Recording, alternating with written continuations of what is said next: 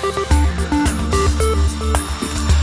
E depois do trânsito, estamos a 20 minutos das 10. Agora a revista de imprensa de Desporto, Paula Dias.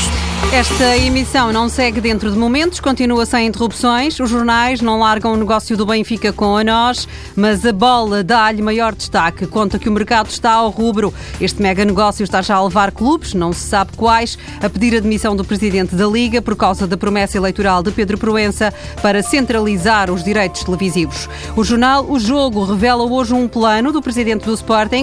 Bruno de Carvalho quer ver de novo em Alvalade, Quaresma, Motinho e Veloso. O jornal adianta que o primeiro alvo é Ricardo Quaresma, numa estratégia que Bruno de Carvalho tem definida para médio e longo prazo. No Benfica há uma loucura italiana à volta de Lisandro Lopes. O jogo aponta os nomes da Fiorentina, do São Lourenço, mas também do Bolonha, envolvidos numa corrida a três pelo argentino.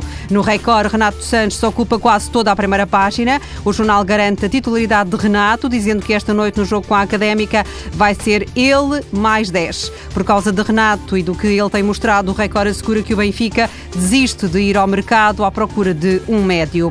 Foi um sucesso ontem a presença de Casilhas na abertura da loja da Adidas, em Matosinhos. Além das questões habituais e da vontade de ver o Futebol do Porto campeão, o guarda-redes falou também de comida. É verdade que, sendo de Madrid, prefere a paella, mas a francesinha também lhe deixa água na boca. É boa, disse Casilhas, mas ainda não comeu uma inteira. A culpa é do Mister. Lopetegui quer que os jogadores comam bem. Ainda está entre a risada e o espanto a história do Real Madrid e de Cherichev. É uma espécie de humor branco, como diz o jornal Le Sport U. Eh, Florentino Pérez deu ontem uma conferência de imprensa com uma ideia essencial. O Real não cometeu nenhuma ilegalidade e o jogador também não, porque não foi avisado que não podia jogar. A frase é manchete no AS. A marca destaca a ideia de Pérez. Nem a Federação Espanhola nem o Vila Real alertaram para a situação de Cherichev.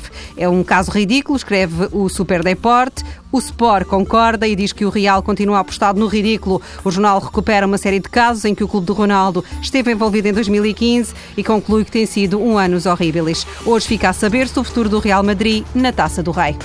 Revista de imprensa do desporto com Paulo Dias.